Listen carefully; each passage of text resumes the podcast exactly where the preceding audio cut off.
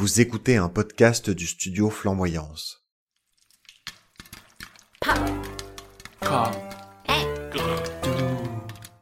Bonjour à toutes et à tous et bienvenue dans notre nouveau podcast cinéma Popcorn Aigre Doux.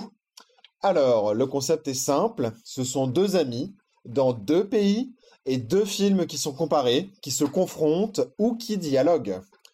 Vous écoutez ici donc le premier épisode et c'est désormais le premier enregistrement que nous faisons. Cette semaine, et pour le premier épisode, Batman de 1989 versus Batman Begins de 2005. Comment est traitée la chauve-souris dans ces deux films?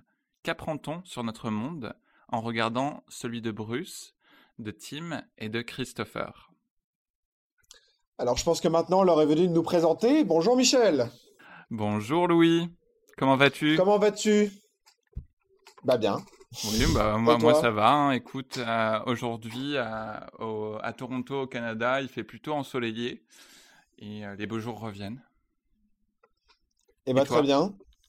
Eh ben écoute, moi ça va. Je passais une journée à déménager des amis, donc j'ai un peu euh, le dos en compote de partout, mais à part ça, tout va bien. C'est parfait.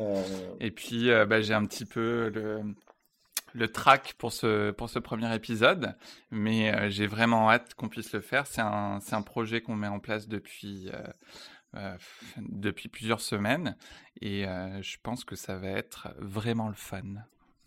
Vraiment le fun. alors ça tombe bien que tu parles de track parce que du coup on a une très mauvaise méthode d'y remédier. Ne faites pas ça chez vous et nous ne faisons pas la promotion de l'alcoolisme, mais nous buvons un verre chacun de notre côté. Parce que, évidemment, dans la vie, euh, Michel et moi sommes amis depuis bien longtemps. Et c'est donc avec un grand plaisir que nous nous retrouvons par Skype interposé euh, d'un côté et de l'autre de l'Atlantique en buvant quelque chose. Qu'est-ce que tu bois, Michel? Alors, euh, bon, il y a beau avoir 6 heures de décalage, je sais que chez toi, il doit être 20 heures. Donc, pour moi, c'est peut-être un peu tôt. Mais je suis en train de déguster une bière chimée bleue, donc une bière belge brune. contrairement à ce que son nom indique, elle est brune, la bière, et, et c'est très bon. Et toi? Eh ben écoute, toi tu es venu de mon côté de l'Atlantique, moi je suis venu du tien parce que je bois un petit punch fait avec le délicieux rhum du Père là-bas, qui est euh, du rhum de Marie-Galante, une des îles de la Guadeloupe, euh, et donc euh, des Caraïbes et des Antilles françaises. Mais c'est voilà, ça a bon tout ça. Eh ben, ça va mettre un peu de soleil dans ta soirée? Un peu de fun Bon, je propose de commencer sans plus tarder. le moment important, ça veut dire quoi Batman de Tim Burton contre Batman de Christopher Nolan? Mais je me pose la question. Euh, donc, on va, on va commencer avec une petite présentation euh, des deux films, hein, histoire d'un petit peu placer le contexte. Puis ensuite. Alors, avant, avant de, raconter d'ailleurs, pop, pop, pop, spoiler alert. Si jamais vous n'avez pas vu aucun de ces deux films, ces deux films sont à voir. Ils ont plein de qualités, plein de défauts, c'est normal. Mais euh, ces deux films sont vraiment des films intéressant, en tout cas à regarder. Euh, après, on a des goûts plus ou moins variés, mais euh, en tout cas, on va les spoiler allègrement, du début à la fin, à l'endroit, à l'envers. Donc, euh, si vous ne les avez pas vus et si vous ne voulez pas connaître la fin et savoir ce qui se passe, eh bien, regardez-les avant de nous écouter. Oui, d'ailleurs, je vous encouragerais vraiment à regarder avant chaque épisode les films qui vont être traités parce que euh, vous pourrez aussi vous faire votre propre opinion et, euh, et si jamais vous, euh, vous êtes d'accord ou pas avec nous, on serait ravis d'entendre, enfin de lire et d'entendre vos commentaires après que vous ayez écouté l'émission. Absolument. Vous avez le droit de dire que vous nous, que vous nous détestez aussi, hein, c'est autorisé. Haters gonna hate. Mais l'amour, ça fait du bien aussi. Ouais.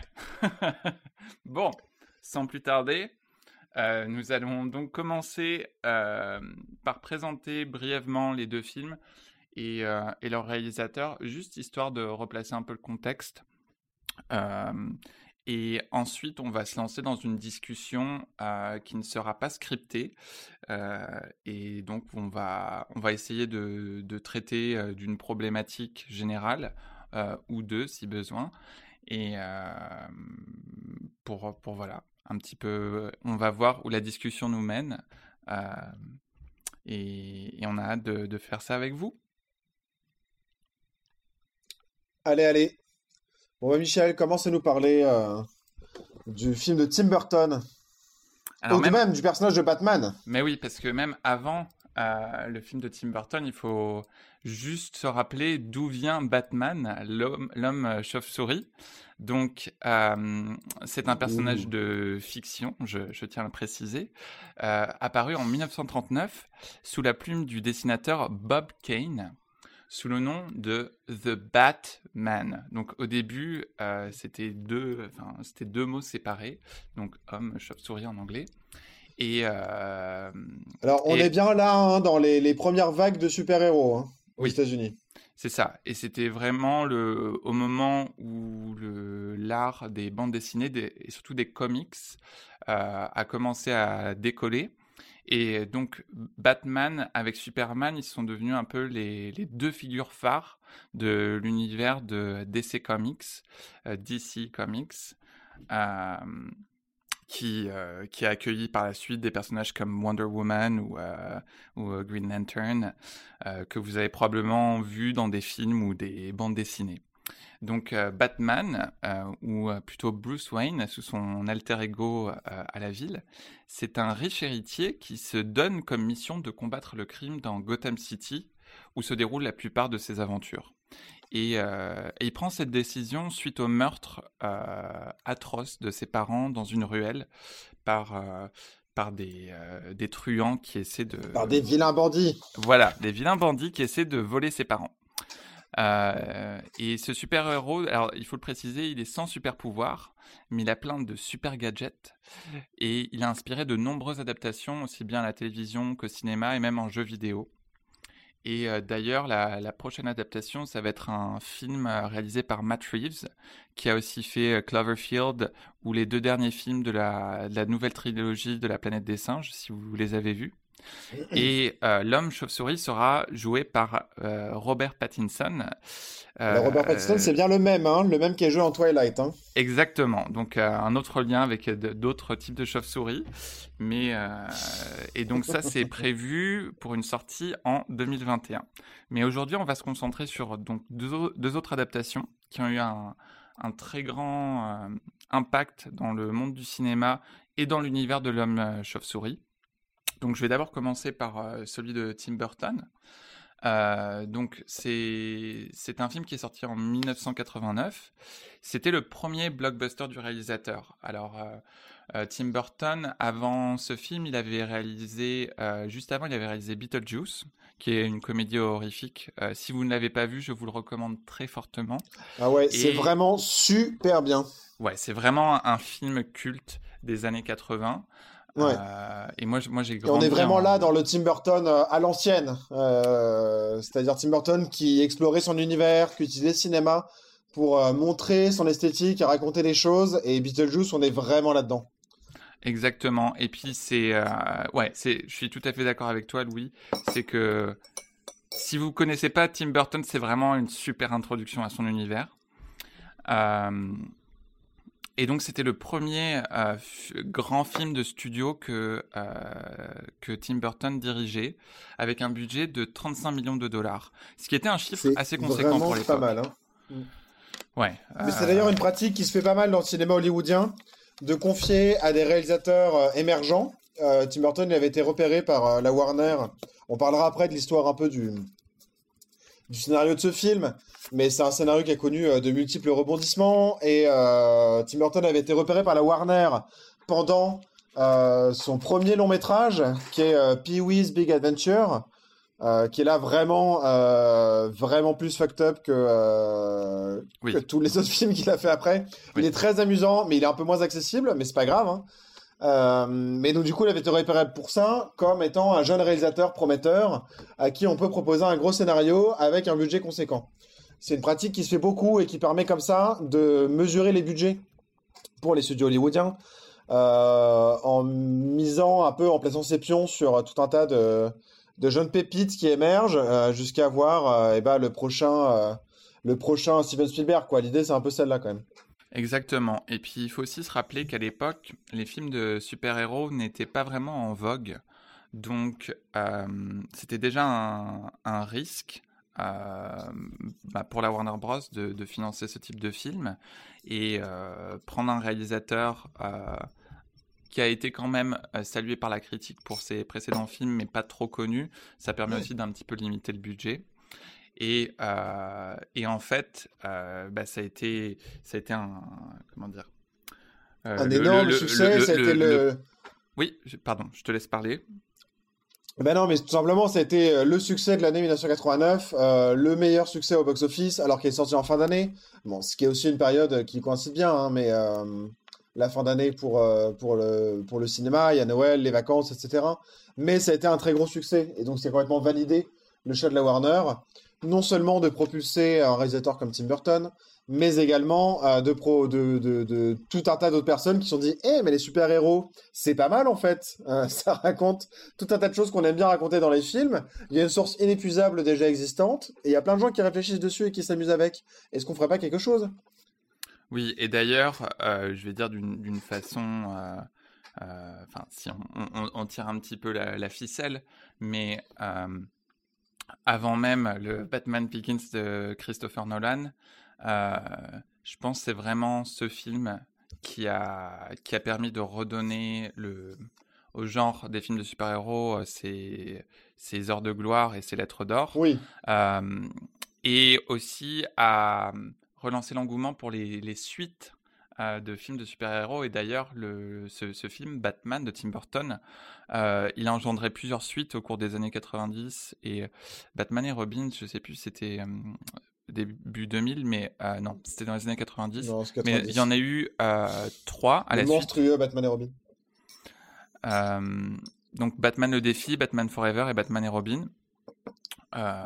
Qui sont plus ou moins liés en fait hein, au, Batman de Tim Burton. Batman le défi, c'est la suite directe. Batman Forever et Batman et Robin, c'est c'est un peu dans un univers similaire, mais c'est pas exactement non plus le, le même personnage. Et c'est euh, pas vraiment le même genre de, film non plus. Oui, oui, c'est pas du tout le même genre de film non plus. D'ailleurs, bah, c'est vraiment Robin, euh, le fait de surfer sur la vague. Hein. Ouais. Euh, Batman et Robin, c'est un très bon nanar si, si vous avez envie de le voir, si vous n'avez pas déjà vu. C'est-à-dire un, un, film de très mauvaise qualité, mais au, au, point où ça devient très drôle. Donc, je, non, mais c'est clair. Et on retrouve dedans George Clooney dans sa meilleure adaptation de l'homme chauve-souris complètement anti-écologiste. Uma Thurman, qui a donc joué euh, Béatrix Kiddo, la femme qui cherche à se venger dans Kill Bill de Quentin Tarantino, euh, dans un rôle d'une grande élégance et d'une grande beauté. Et euh, l'actuel gouverneur de Californie, Arnold Schwarzenegger, qui à des moments où il cherchait comment manger correctement, a fait ce genre de film. Donc oui, Batman et Robin, voilà, petite parenthèse à part. Si vous n'avez pas vu, allez le voir. Euh, mais donc pour revenir au Batman de Tim Burton, c'est un film qui a, qui a un style qui mélange un peu expressionnisme allemand. Donc expressionnisme allemand, c'est un peu euh, cette idée qu'on va un peu déformer la réalité pour, euh, pour faire vivre des émotions plus fortes. Donc c'est avec des personnages un petit peu caricaturaux, des, euh, des décors euh, un peu grandiloquents et, et souvent avec un peu une nuance assez sombre. et souvent, Tim Burton, on, dit qu'il est très ancré dans, dans cet expressionnisme. Donc ça mélange un peu ce style avec aussi beaucoup de kitsch et d'humour. un style d'ailleurs assez ancien. Enfin, c'est justement aujourd'hui, on en retrouve des traces, mais c'est plus dans cet état actuel, sauf exercice de style euh, dans le cinéma, euh, dans le cinéma contemporain. Oui, oui, oui, non, tout à fait. L'expressionnisme allemand, c'était plutôt dans les, au début du XXe siècle. Hein. C'est mm. euh, quand, quand, on parle de Tim Burton qui verse dans l'expressionnisme allemand, c'est inspiré par. Et et donc, au-delà d'un peu cette noirceur, un petit peu cette déformation de la réalité, il y a aussi beaucoup de kitsch et d'humour. Et euh, ça permet d'un peu trancher, euh, euh, d'un peu trancher avec cette noirceur. Et cette noirceur que, que Tim Burton a introduit dans, dans cette représentation de Batman, qui, je, pense, elle était quand même présente dans, dans les comics plus récents, mais ça tranchait quand même pas mal avec tout ce qui avait été fait autour du monde de Batman. Euh, notamment la, série des années 60. Mais alors là, si, euh, si, vous pensez que le, film de 89 Batman et, Robin. Mais alors ah là, c'est l'uber kitsch, l'ultra kitschissime. Non mais c'est génial. Si vous voulez voir des bombes à requins, des ceintures anti anti phoques explosifs et des énigmes complètement loufoques, c'est vraiment le moment de regarder ça. Et c'est. Non, mais d'ailleurs. Oui. Bah, bah, du coup, je profite pour faire un tout petit aparté. Euh, alors, je quitte le, le, Batman des années 60, mais par rapport à justement la manière dont Tim Burton a adopté, il euh, s'est inspiré du. Et le lien est intéressant avec euh, les Batman plus récents, mais du comic qui s'appelle Dark Knight de Frank Miller. Oui. Frank Miller, qui est donc la personne qui a notamment est l'auteur de Sin City, qui a été aussi adapté au cinéma, et de 300, euh, qui a aussi été adapté au cinéma, euh, et qui a une vision plus sombre que ce qui se faisait avant, où Batman était aussi un personnage kitsch dans ses comics, par le... en tout cas, dans, un personnage de comics plus classique, alors, qui, est devenu kitsch par le regard qu'on leur apporte à la suite. Mais, mais Tim Burton déjà s'inspire d'une vision un peu différente et un peu nouvelle, un peu roman graphique de ce personnage-là et qui sort du comics, qui était plutôt une forme régulière d'écriture de bande dessinée et de sortie rapide. Oui, et puis même, même quand on regarde le, style graphique, enfin l'évolution du style graphique des, des BD de, de Batman, euh, quand Frank Miller l'a repris, tu, tu, vois vraiment le, bah, tous les tons beaucoup plus sombres euh, qui tranchent par rapport Aux, couleurs un petit peu euh, fluo des, des premiers comics. Oui, bah, ça, c'est souvent la transition que tu entends dans, la série Kitsch. Euh, mais euh, pareil, c'est quelque chose qui a beaucoup influencé la pop culture, cette série Batman. Euh, on vous conseille également. Il y, a, y a plein de petites pépites de fun facts sur cette, sur cette série. Enfin, c'est vraiment intéressant. Et euh, d'ailleurs, dernière petite parenthèse dessus, il y avait des, euh, des, des, par moments des pauses danse où ça fait tellement années 60. Enfin, c'est, je, vous, conseille vraiment d'aller voir. Non, mais là, il y a euh, juste 12 milliards de mimes. C'est impossible que vous n'ayez jamais vu une image de ce Batman des années 60 dans votre vie. Tellement c'est présent à plein d'endroits, en fait. Ça a été. ça s'est jamais perdu, mais c'est aussi redécouvert par la culture internet. Vraiment, c'est trop bien. Ouais. Bon, donc, euh, Michel, parle-nous du Batman euh, de Christopher Nolan. Euh, le Batman de Christopher Nolan, mais j'ai pas trop préparé dessus. Est-ce que tu as plus de choses à dire dessus que moi? Eh ben oui, j'ai plus de choses à dire dessus. Le Batman de Christopher Nolan arrive à un moment dans sa filmographie où Christopher Nolan est, contrairement à Tim Burton, qui était vraiment un jeune, jeune réalisateur, c'était un réalisateur un peu plus confirmé. Euh, qui choisit lui de porter ce projet-là. Alors ça tombait bien parce qu'il y avait aussi un désir de la part des studios de faire ça, mais c'est un film dont il est le réalisateur et le scénariste. Euh, et euh, qu'il a pensé dès le début comme s'inscrivant dans une suite. C'est-à-dire qu'il n'a pas pensé ce film-là tout seul, contrairement au Batman de Tim Burton, qui a été pensé comme un one-shot, qui a eu des suites, mais qui n'était pas forcément prévu à la base celui de Christopher Nolan euh, a été pensé dans un ensemble en se disant il y aura des suites, donc euh, on le porte d'une autre manière. Ce qui est intéressant, c'est que ça revient vraiment aussi sur le personnage du Batman et sur l'introduction de ce personnage-là à euh, qu'est-ce qu'on en fait, qu'est-ce qu'on rencontre, et en fait c'est quoi le Batman. Et d'ailleurs, ces films-là s'inspirent aussi, donc ça a fait une trilogie par Christopher Nolan. Euh, avec Batman Begins, The Dark Knight et euh, The Dark Knight euh, Rises. et c'est pas un hasard si ça reprend le titre pour son second et troisième opus des comics de Frank Miller, avec ce côté sombre aussi qu'on retrouve, et on retrouve pas mal d'enjeux similaires. Et si du coup le premier épisode de cette trilogie c'est Batman Begins, c'est vraiment la chauve-souris commence. Oui, puis c'était aussi une époque où on commençait à, s'intéresser à, tout ce qui était les préquels et tout ce mouvement de... On va revenir aux origines du personnage, on va un peu repartir de zéro pour savoir qu'est-ce qui l'a motivé, qu'est-ce qui a fait qu'il est devenu tel qu'il est. Et on, on, en discutera après pendant, le, pendant la discussion, mais le, le, personnage même de, de, Batman apparaît assez tard dans le film de Batman Begins, euh, contrairement au Batman de Tim Burton. C'est pas, tu, tu, c'est pas un personnage déjà établi, c'est tu vois comment est-ce qu'il est devenu euh, comme ça. Donc, euh, ouais, absolument. Et donc pour le coup, les films de super-héros à ce moment-là, c'est pas non plus le même point que Tim Burton, sauf qu'il y a eu quand même plusieurs Batman un peu sérieux et Batman et Robin, qui était d'ailleurs un sombre échec et qui est pas du tout qui est complètement surfé. Alors là, euh, on n'est même plus dans le kitsch, c'est vraiment l'humour gras, euh, pensant que ça allait faire rire les enfants. Et euh, les films super-héros se portent pas forcément si bien que ça. Il y a eu pas mal de films X-Men qui étaient sortis à ce moment-là, qui ont relancé, mais qui reprenaient aussi cette saveur un peu film sérieux, mais film d'humour. Il y avait eu aussi les, les, les 4 fantastiques qui étaient aussi un petit peu entre les deux. Genre, Il y avait The Hulk aussi, qui a été aussi un, un, échec euh, commercial. Alors, The Hulk, petite euh, mini parenthèse. Pour moi, The Hulk, en soi, c'était un film un petit peu. Euh, j'aime bien ce film. C'était un film qui était un peu avant son temps.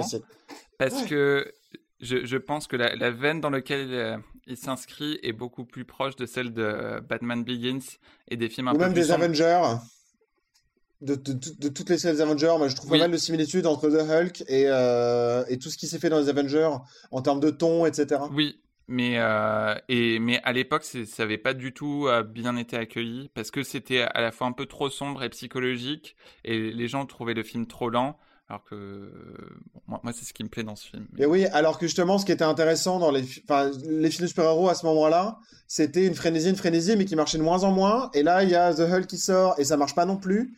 Et donc c'était un peu qu'est-ce qu'on fait à partir de là? Et là, il y a du coup Christopher Nolan qui arrive avec Batman Begins et qui a été un énorme succès au box-office aussi, un énorme succès critique et surtout qui a eu l'approbation euh, en grande majorité. Il y aura toujours des mécontents, mais l'approbation des fans du comics. Parce qu'également, pour faire un tout petit hasardé sur euh, la culture comics aux États-Unis, euh, c'est une culture intéressante. les années 80 sont aussi passées par là. Euh, et, donc, tu as des gens, de groupes de fans qui se réunissent. Il y a des conventions énormes. Euh, alors aujourd'hui, ça nous paraît plus normal. C'est des choses qui sont plus intégrées dans la culture populaire, mais qui avant étaient des cultures marginales et qui des gens qui défendaient aussi euh, leurs héros, leur culture, leurs adaptations. Et ça a été un souci, par exemple, pour Tim Burton aussi, qui a eu pas mal de. Bon, il n'en a pas pris compte et ça n'a pas empêché le film d'avoir un succès, mais qui a reçu pas mal de courriers de fans mécontents euh, d'associations euh, de fans de comics qui n'étaient pas d'accord du traitement du personnage, du traitement du personnage du Joker, qui n'étaient pas d'accord du choix des acteurs, etc.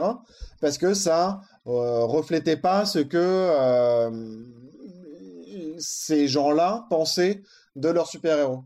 Et, vas-y. Et, d'ailleurs, pour, pour ajouter un petit peu là-dessus, c'était quand Tim Burton a, a réalisé voilà, le Batman de 89, et, et je vais dire, Maintenant, à l'heure actuelle, on se dirait, ce serait un petit peu, euh, euh, une idée de base que le réalisateur ait lu les comics et un fan inconsidéré des comics parce qu'il y a toute mmh, mmh, mmh. la fan base qui, va devoir gérer.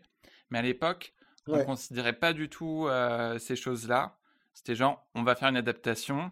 Puis oui, c'est inspiré des, des, comics, mais c'est un peu le, le, studio qui en fait ce qu'ils en veulent. Donc, peut-être d'un certain côté, il y avait une plus grande liberté artistique, une plus grande euh, possibilité pour le, pour le réalisateur de s'approprier l'œuvre. Et c'est ce que Tim Burton a décidé de faire. En, voilà, il a, il a, comment dire, il n'a pas forcément respecté des, histoires euh, euh, des origin stories importantes de, personnages comme Batman et le Joker, enfin surtout le, Joker, et ça a mis les, les, fans des comics en rogne. Absolument. Alors qu'en plus, euh, pour le coup, le Batman de Tim Burton avait aussi un peu cette intention de reprendre sur l'origine du personnage, mais c'était pas, euh, voilà, c'était pas, c'était pas dans le même move, dans le même. Et, et, du coup, pour revenir à, Christopher Nolan, Christopher Nolan, alors contrairement à Tim Burton qui était plus connu pour euh, des, des films euh, un peu loufoques, euh, un peu sombres, un peu déjantés, Christopher Nolan, lui, s'est plutôt fait un nom comme un, un je pense, un auteur-réalisateur mm. de films plus indépendants, plus sombres, très sinueux dans leur construction, notamment Memento, Memento. qui est génial. Et et donc, c'était vraiment un, déjà un, maître du, euh, du, thriller psychologique. Oui, absolument. Et, et, de confier un gros film de studio à quelqu'un comme ça, c'était aussi un gros risque parce que jusqu'ici, le film de super-héros, c'était globalement un divertissement familial. Mmh. Absolument. Euh, maintenant qu'on a présenté euh, le premier et le deuxième film, ou le deuxième et le premier, euh, tout dépend le sens dans lequel on veut le mettre, je vous propose qu'on passe à la discussion. Alors, c'est le duel. Le podcast s'appelle Popcorn et Gredou parce que, au fur et à mesure de nos conversations, il y avait toujours des tendances un peu plus aigres vis-à-vis des films et des tendances un peu plus douces vis à -vis des films. Euh, je vous laisserai deviner qui est qui. Et en fait, la vraie vérité véritable, c'est que ça varie d'un film à l'autre, en fonction de qui aime quoi. Ah, je, me, je me sens attaqué. et, euh, et je, je, tiens à préciser, on a tous les deux, en fait, on passe tous les deux par des moments plus aigres et des moments plus de douceur. Donc on va absolument, on, on, on va essayer de d'équilibrer tout ça ou pas si on estime tous les deux que le film est, nul et pourri, ben on, on, va, pas se cacher de, de vous le dire. Euh, mais l'idée, c'est qu'il y ait quand même une discussion. Donc, même si on n'est pas forcément d'accord, on, va peut-être essayer de faire un peu l'avocat du diable de temps en temps. Et, euh, et, voilà, encore une fois, les opinions qu'on exprime, ce sont nos opinions personnelles. Euh, peut-être que vous avez adoré ce film et il n'y a aucun problème avec ça. Et on n'est pas du tout dans une démarche condescendante ou quoi. Tous les avis sont bons à prendre. D'ailleurs, vous êtes libre d'échanger avec nous euh, sur les réseaux sociaux, sur Facebook, etc. autour, euh, autour de ça. Il n'y a vraiment pas de souci. Euh, justement, la discussion, elle est intéressante et c'est comme ça que nous est venue l'idée de ce podcast. Euh, c'est justement parce que nous, on pouvait passer des heures et des heures et des heures à débattre, à discuter, à comparer, à se dire qu'on est d'accord, à se dire surtout qu'on n'est pas d'accord, mais en fait pour se dire qu'on est d'accord autour de ces films-là. c'est ça. Parce qu'en fait, ce sont des choses qui nous touchent, parce que ce sont des éléments qui font partie de la culture populaire et de notre culture à nous, qui nous relient les uns aux autres. Et je pense que c'est aussi pour ça qu'on aime le cinéma euh, et l'art du meilleur général. Et que du coup, c'est notre manière qu'on a trouvé de l'exprimer euh, avec vous, cet amour-là, euh, c'est de vous faire partager nos discussions aigres et douces sur, sur des films qu'on aime ou pas, d'ailleurs. Et, c'est un peu ça qu'on espère aussi de, de produire avec ce, ce podcast, c'est que ça, ça engendre des discussions. Aussi bien des discussions qui peuvent avoir lieu entre nous et vous, vous et nous, ou alors entre vous et vos amis, vous et votre famille. Euh, c'est ce qu'on espère faire. Voilà. Vous faire parler. Absolument. Donc maintenant, le duel commence. Michel, comment le personnage de Batman est-il traité dans chacun de ses films? Alors. Euh, alors moi j'ai regardé ces deux films dans l'ordre chronologique. Enfin l'ordre chronologique, donc j'ai d'abord regardé le Batman de Tim Burton en premier, puis celui de Christopher Nolan. Donc, euh... bon, alors moi j'ai fait ça à l'envers, c'est-à-dire que dans mon dans mon histoire personnelle, j'ai commencé par le premier et le deuxième euh, au fur et à mesure de leur sortie, sauf que là, en revoyant pour le podcast, j'ai commencé par celui de Christopher Nolan, puis j'ai fini par celui de Tim Burton.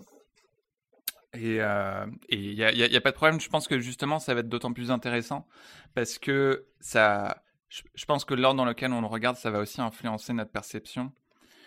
Euh, et, le, et en fait, je voulais commencer aussi par celui de Tim Burton parce que c'est un Batman que j'ai moins vu. Euh, je pense que j'ai plus vu le deuxième, Batman le défi, mais celui-là, je l'ai vu, je l'avais vu qu'une seule fois, je pense, en entier avant de le re-regarder. Donc c'était intéressant à redécouvrir.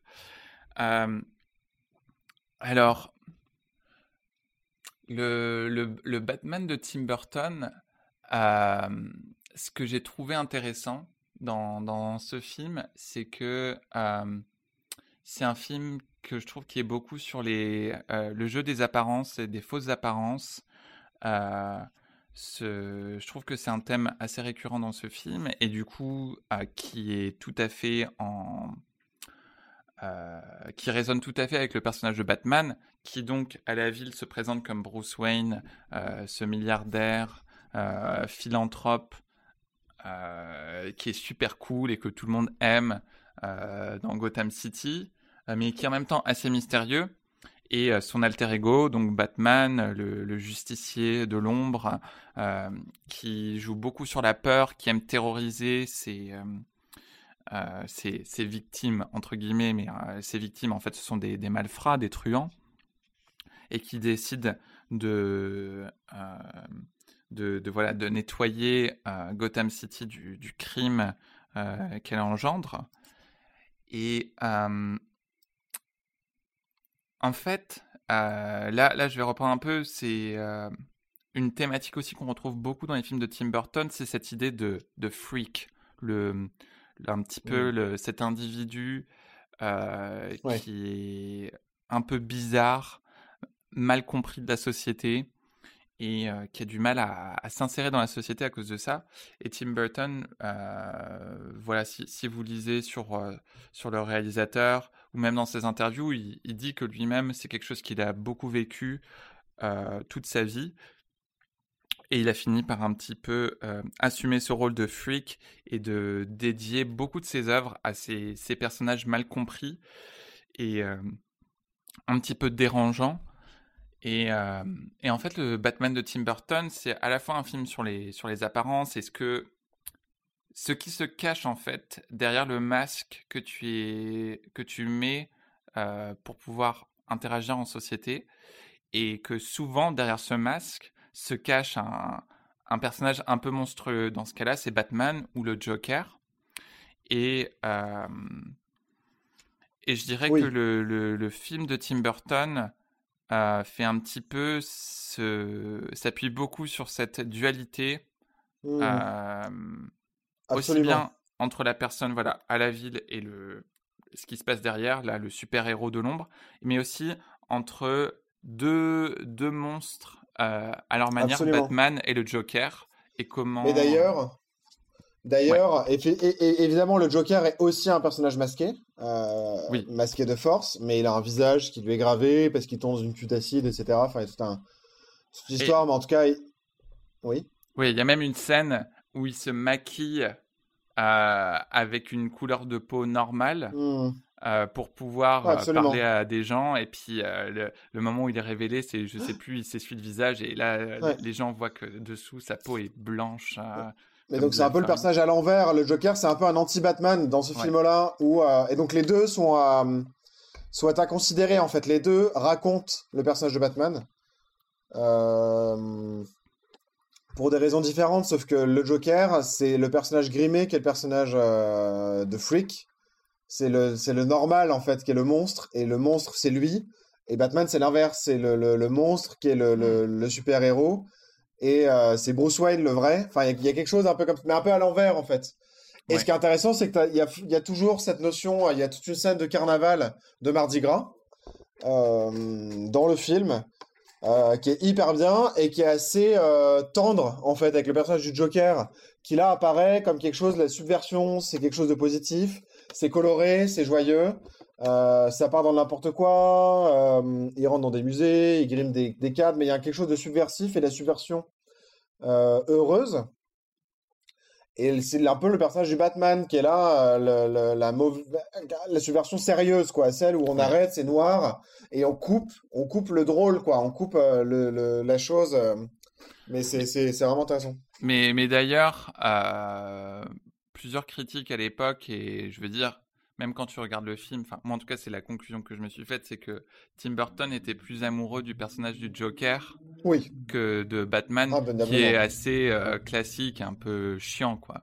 Euh, il est et mais, mais bon, je vais, je vais dire voilà, ce qui, ce qui est intéressant dans ce film sur Batman, c'est cette dualité Et je trouve, donc juste pour revenir vite fait à la, à la, problématique donc, de comment le personnage est traité, donc Tim Burton, c'est plutôt les, apparences, les fausses apparences, c'est un peu mmh. ce, monstre que tu caches à l'intérieur. Alors que le film de Christopher Nolan, il prend une euh, position complètement différente. Donc pour moi, le film de Christopher Nolan, c'est plus un, film qui parle donc de peur, de, de, de paternité, mais pas seulement la paternité biologique, mais de comment, oui. comment tu te projettes par rapport à tes euh, euh, figures masculines, je veux dire masculines, parce que dans, dans, ce film, il n'y a pas vraiment de figure euh, féminine, enfin, très forte. donc des figures masculines donc qui te donnent l'exemple et où est-ce que tu comment est-ce que tu te définis par rapport à ça? Est-ce que tu veux être complètement dans genre est-ce que tu vas essayer complètement de reproduire l'exemple de ceux qui t'ont formé ou est-ce que tu vas essayer d'en retenir le meilleur et ensuite créer ta propre image? Et il y a aussi une dichotomie entre, enfin, une espèce de dualité plutôt euh, entre le, personnage de, de entre Batman et Bruce Wayne. Et je vais dire, ce que j'ai bien aimé dans le film de Christopher Nolan euh, par rapport au film de Tim Burton, c'est que le personnage est beaucoup plus ambigu et beaucoup moins sympathique. Euh, parce que Batman, c'est quand même quelqu'un qui voilà, fait le constat, qui vit dans une ville euh, rongée par la corruption et mmh. le crime, et qui a perdu toute foi en la justice, euh, en tout cas le, système la judiciaire. Police ce qui est intéressant. et mais la position qu'il prend est quand même assez ambigu parce que il, décide d'utiliser la peur, un peu des moyens machiavéliques. Euh, oh. pour, ah ouais, mais c'est là où moi je suis pas du tout d'accord. je pense que justement dans le dans le film de Christopher Nolan. Pardon, pardon, pardon. Laisse-moi terminer. Termine. Ça commence. mais en tout cas, je, je pense que c'est ça que le film veut raconter. Je pense que c'est ça que le film veut raconter et j'ai trouvé ça intéressant. Euh, la, psychologie du personnage de Batman est beaucoup plus approfondie dans le film de Christopher Nolan que dans le film de, mmh. de Tim Burton. Euh, tout simplement, rien, rien que parce que dans le film de Tim Burton, Batman est déjà Batman. Il y a un moment où on t'explique un peu ce qui s'est passé, mais c'est pas c'est pas du tout le focus euh, du film. Et alors que dans le film de Nolan, c'est vraiment là où est mis le, le, bah, le focus, où on se, on se concentre vraiment sur qu'est-ce qui a transformé ce, ce riche héritier en, en, voilà, en personne qui décide de rendre justice lui-même euh, en tabassant des gens dans la rue et en, euh, en, voilà, en semant la terreur auprès du, du, milieu du crime organisé. Oui, non, non, mais absolument. Mais d'ailleurs, le traitement du personnage de Batman, il est vraiment différent dans ces deux films. C'est exactement ce que tu dis. Batman existe déjà. C'est les premières images euh, du film de Tim Burton qui commence quasiment, qui commence par un générique assez sobre, mais un peu à la Tim Burton. Euh, un générique un peu stylisé, etc. Et ensuite, on suit une espèce de chose un peu trouble où on suit un couple euh, avec un enfant qui est dans des ruelles un peu sombres d'une ville, on sait pas trop, c'est Gotham City, mais on sait pas trop du coup si c'est une parodie de New York ou de Chicago, une espèce de ville noire avec euh, avec de la suie, de la fumée qui sort des bouches d'égout. Ouais, et puis même les, les, les, les, styles des costumes, tu sais pas si c'était dans les années 40 ou 80. Enfin, c'est. Euh, ça, Ils cherchent à prendre un taxi, les taxis refusent, etc. On suit ce couple qui s'insère dans une ruelle sombre et euh, en sortant de l'opéra et euh, qui vont se faire agresser par quelqu'un. Et là, boum, arrive le personnage de Batman. Ce n'était donc pas les parents de Batman. Oui. et l'histoire qui se répétait, et l'histoire ne se répète pas euh, parce que les parents de Batman euh, sont effectivement morts en sortant d'une d'une salle d'opéra par une ruelle et en se faisant du coup tuer pour se faire voler les bijoux de Madame sous les yeux du petit Bruce qui est alors tout enfant. Et on pensait que l'histoire aurait pu se répéter là dès le début de ce film, mais non, arrive le Batman qui déjoue le crime de manière furtive. la famille ne le voit même pas et est sauvé par cette espèce de, de justicier invisible qui parcourt les rues en terrorisant. Et à la suite de ça, il y a une scène un peu, euh, un peu délirante autour de deux malfrats qui euh, se disent mais il y a vraiment quelqu'un qui fait très peur dans la ville et on ne sait pas qui c'est et il faut s'en cacher. Et euh, la scène est assez marrante. justement parce que tout le monde sait que c'est le Batman, mais il y a un truc un peu, un peu distancié entre le personnage et, et ce qu'il est réellement, avec, avec cette peur qu'il distille, alors que dans le Batman de Christopher Nolan, il y a une bonne heure de film, une heure complète de film euh, sur un, film qui dure un peu plus de deux heures, où on voit euh, Bruce Wayne enfant, l'assassinat de ses parents, et on le voit ensuite adulte évoluer à travers tout un tas de figures paternelles slash masculines. en train de chercher des repères, de s'inscrire dans ces figures-là, euh, puis de s'en éloigner, de les questionner, et, euh, et jusqu'à arriver au dénouement, et revenir, et devenir un Bruce Wayne qui essaie de reprendre euh, une posture un peu forte, et qui essaie de comprendre effectivement de quelle manière est-ce qu'il peut déjouer ce crime-là, jusqu'à arriver à la, boum, la figure du super-héros, mais qui arrive comme une suite logique, où d'ailleurs tout nous est expliqué, du début à la fin, y compris d'où viennent ces gadgets, comment ils sont construits, pourquoi est-ce que c'est possible, euh, comment il avec son argent Alors, dans le film de Tim Burton, jamais on se préoccupe de ça. Il envoie des petits batarangs qui seront des shurikens euh, en forme de, chauve-souris. Euh, ça sort de nulle part, c'est jamais questionné, mais c'est pas grave. On n'a pas besoin de le comprendre, alors que dans le film de Christopher Nolan, on nous montre bien, on voit la scène où Bruce Wayne lui-même prend cette petite, petite, plaque de métal et la passe sur, un appareil pour aiguiser le métal et en transformer ça en petite chauve-souris et le créer lui-même. Et, euh, en tout cas, il n'y a pas du tout de surprise sur la construction de ce personnage-là. Et ce qui mène du coup à deux figures bien différentes. Euh, bien différentes. Euh, dans le film de, Tim Burton, effectivement, le personnage de Batman il est défini par le Joker. en partie, moi je trouve. Hein. Il y a vraiment cette dualité d'alter ego. Et d'ailleurs, euh, ce que Michel soulignait, euh, le Joker est plus sympathique, plus apprécié.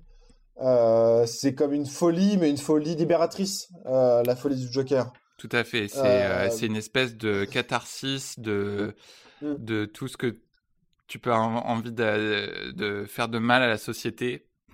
C'est le, le, Joker est là pour ça. Et le Batman, c'est la personne qui régule, qui remet de l'ordre on voit assez peu la police dans le film de Tim Burton. Elle est présente, elle existe, sauf qu'on voit peu ses rouages. Oui, elle est juste montrée pour la, pour la corruption. Absolument. Euh, contrairement à celui de, Christopher Nolan, où tu vois malgré tout euh, euh, l'inspecteur Gordon qui essaie malgré lui de maintenir un semblant de justice mm. dans, un, dans un système dans lequel Enfin, il est, il est perdant euh, depuis le début. Tout à fait. Et, euh, et donc vraiment, c'est une figure, euh, le Batman de Tim Burton, héroïque, mais, mais aussi castratrice. Il y a un peu de cet ordre-là.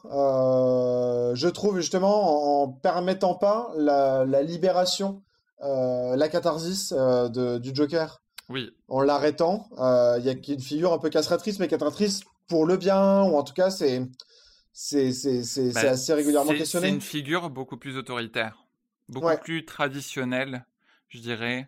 Euh, et c'est là aussi où je dirais, et je sais que tu n'es pas forcément d'accord avec moi, mais c'est là où je dirais que j'apprécie ce que j'apprécie dans le film de Christopher Nolan, c'est qu'il y ait davantage d'ambiguïté.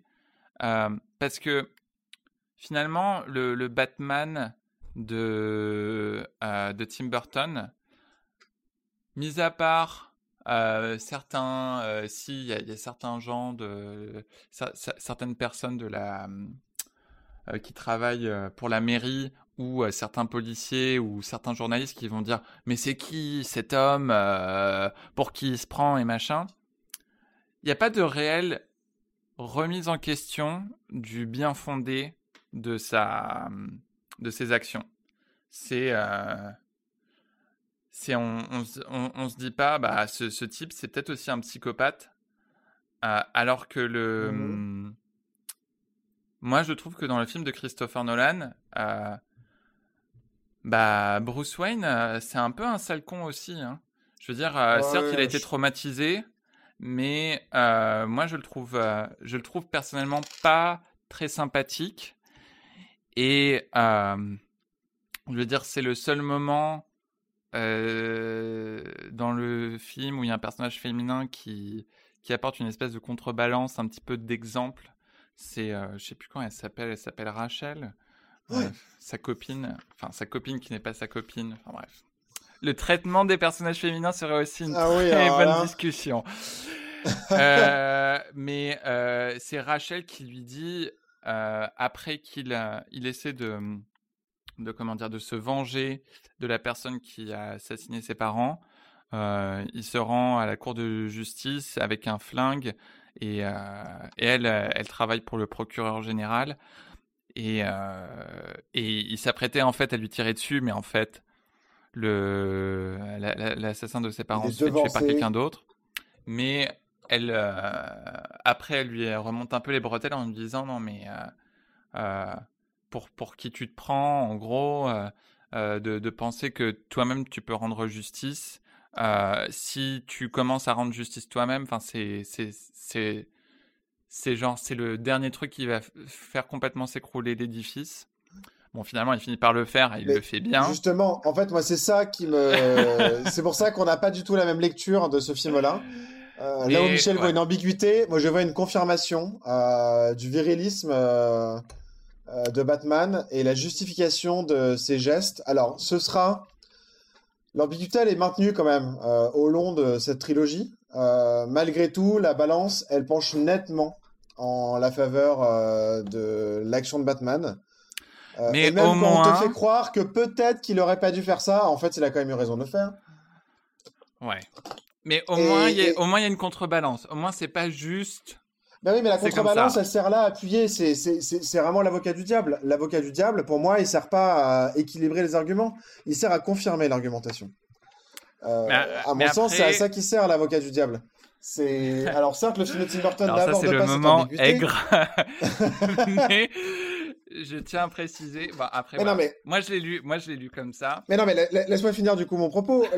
Je, je, je, trouve que la manière dont moi j'ai lu, mais c'est aussi parce que je l'ai revu récemment, euh, ce film-là, et que j'avais eu aussi un vrai problème euh, dès mon premier visionnage de The Dark Knight Rises, donc le troisième volet de cette trilogie où je suis sorti du cinéma complètement scandalisé, euh, en ayant l'impression qu'on essaie de montrer des choses euh, avec un parti pris flagrant, euh, très anti-justice sociale. En tout cas, c'est comme ça que je l'ai perçu en le voyant au cinéma. Alors qu'avant, j'avais pas trop réfléchi sur ces films-là. Et donc là, j'ai revu euh, The Batman Begins euh, avec aussi cette idée-là, euh, et j'ai été un peu choqué en fait par tout mon visionnage, où on présente tout le temps des valeurs viriles. Il y a un virilisme certain. et ça, et ça je suis complètement d'accord avec toi. Des valeurs viriles comme étant des valeurs importantes et fortes. la notion de respect, elle passe par la peur. Il y a des phrases vraiment euh, j'ai pris quelques notes euh, tellement ça m'avait euh, ça m'avait surpris mais il y a vraiment des phrases un peu choquantes sur le fait que par exemple Gotham doit être détruite parce qu'elle est trop remplie de criminels et qu'elle ne peut pas être sauvée que c'est un peu comme une nouvelle Babylone euh, il y a des phrases sur la justice. Alors attendez. Mais, euh, alors, ça, juste pour euh, remettre en contexte, cette phrase, elle est dite par le méchant du film.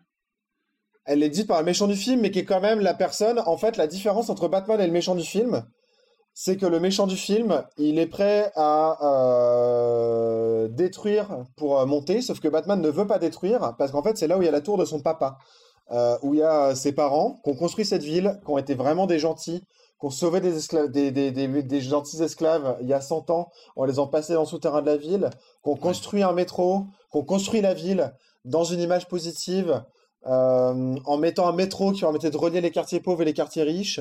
Et cette méchante masse pauvre euh, ne sait pas comprendre le bienfait euh, qu'ont pu provoquer la famille Wayne sur la société. Moi, j'ai vraiment ressenti ça comme ça. C'est pareil, il y a quand même tout un discours sur la justice qui doit être forte et pas faible. quand dans nos sociétés où on laisse tout faire, et eh ben, il n'y a pas vraiment de justice. Euh, c'est quand même dit, les criminels que Batman ah. arrête sont jamais remis en question. Il n'y a pas de procès de rien, jamais nulle part. Et d'ailleurs, on pourrait parler du traitement de la justice en soi euh, équitable dans les films de Christopher Nolan parce que il n'y a pas de justice équitable dans Christopher Nolan. Et dès qu'il y a euh, quelque chose qui ressemble à un procès, c'est décrié.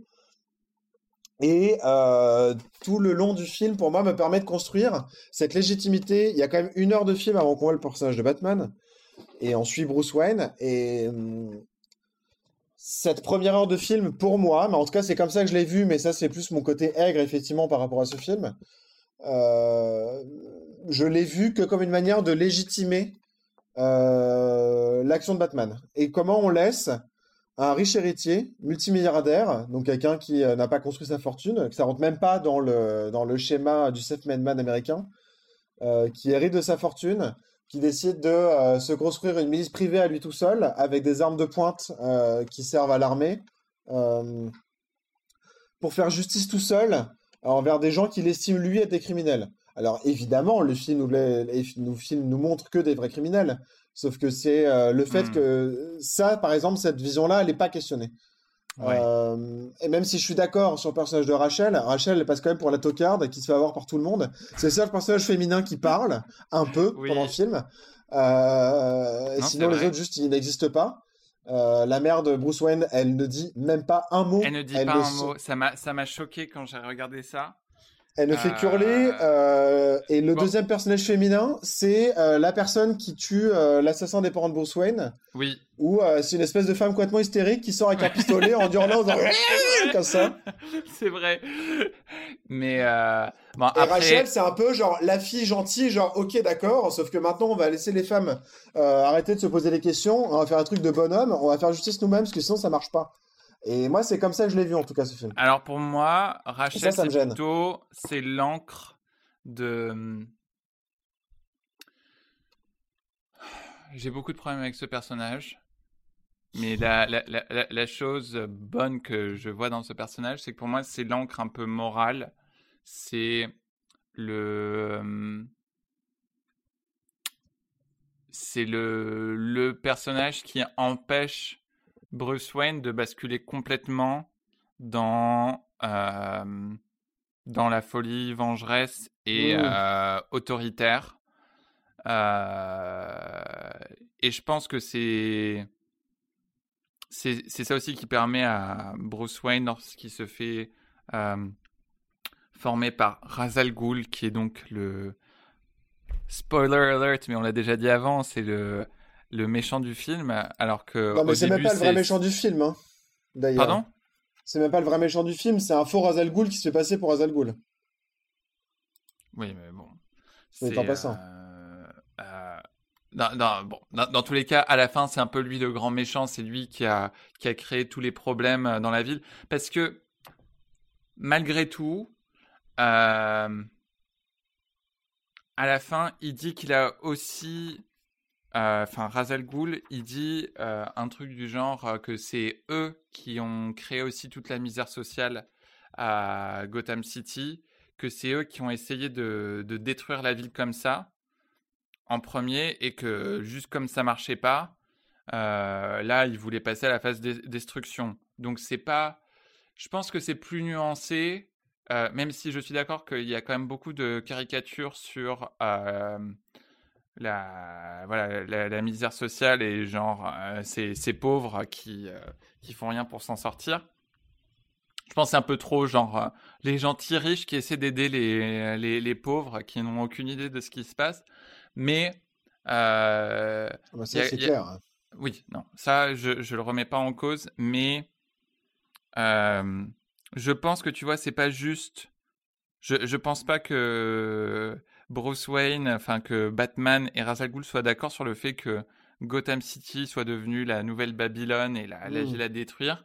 C'est juste que Batman, lui, se concentre euh, seulement sur la, sur la corruption qui, a vraiment, qui est vraiment présente dans cette ville euh, pour aider toute la population, alors que Razal Ghul, lui, c'est genre, euh, cette ville est perdue, puis de toute façon, il n'y a rien à sauver. Je pense que c'est... et je pense pas que ce soit juste lié au fait que... qu'elle est la tour de son papa. Je pense que ça en fait partie. Je ça effectivement pour caricaturer. Mais euh, et justement, Rachel, c'est un peu cet exemple de il y a des gens bien, c'est pas, c'est juste ils sont dépassés par un par un système qui les euh, qui est pourri de l'intérieur.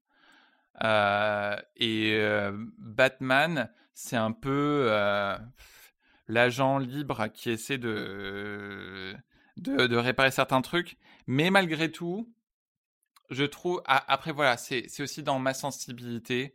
Euh, et peut-être que tu as raison, peut-être que finalement, c'est le message que veut faire porter le film. Et pour moi, le personnage de Batman dans celui de Christopher Nolan est pas sympathique. J'arrive pas à être complètement mmh d'accord avec lui.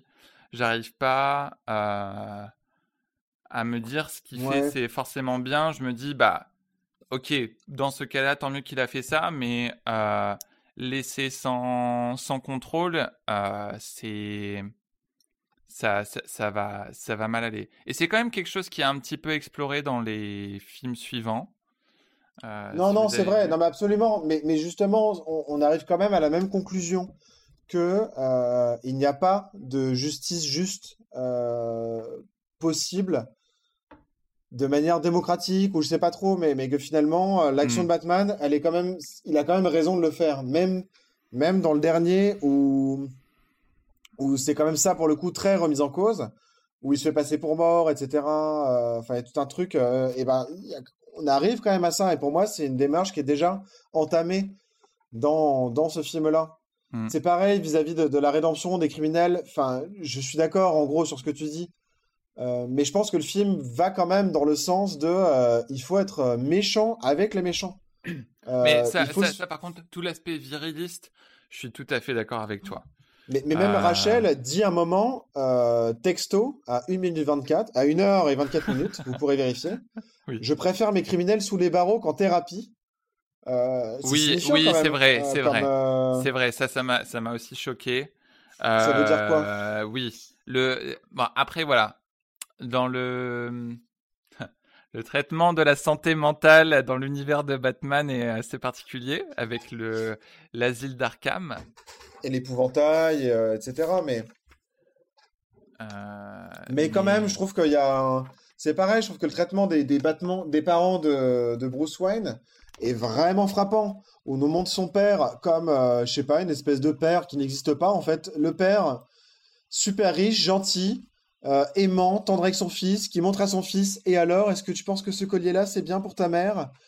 Et, euh, et qui se fait même, même quand euh, Batman a peur des chauves-souris à l'opéra, parce qu'il voit des chauves-souris sur scène, enfin des, des, personnages en costume de chauves-souris sur scène, et que Batman fait signifier à son père qu'il a peur, son père prend sur lui et dit Oh là là, je suis un peu fatigué, je pense qu'il vaut mieux rentrer pour pas humilier son fils. Enfin, déjà, ce père-là n'existe pas. Euh, disons-le nous, c'est une vision complètement. tous les deux, on n'a pas eu ce père. non, mais même, il n'existe pas, c'est une vision complètement fantasmée. Oui, oui, oui. Et viriliste d'une paternité euh, complètement euh, fantasque qui n'existe pas. Et, et, je trouve que ça, c'est très très présent. Et, et, je trouve qu'il y a plein d'images. C'est pareil, on nous dit que il y avait dans le, les cachots de, de, de, de du manoir de Wayne, des passages pour les esclaves. On nous dit que euh, il y, a toute une imagerie, je sais pas, coloniale aussi dans la chambre du père, très étrange. Enfin, je trouve qu'on montre les parents de Bruce Wayne d'une manière vraiment particulière et genre sans aucune sans aucun recul quoi. C'est de toute façon, eux étaient des personnes formidables, qui ont fait des choses absolument formidables. Toute leur histoire, les Wayne sont les meilleures personnes du monde. Et ça, ça n'est absolument jamais remis en cause quoi.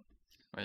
Bah, d'ailleurs, euh, juste, bon, tu parles de voilà d'images coloniales et, euh, et des, passages qui aidaient euh, les, les, esclaves du coup à, à, fuir leur situation, mais c'est euh, bon en ce moment je lis beaucoup de trucs euh, sur la sur la suprématie blanche. Mais je veux dire évidemment nous enregistrons pour situer nous enregistrons cet épisode en plein pendant euh, les mouvements Black Lives Matter aux États-Unis et et aussi bah ailleurs dans le monde hein.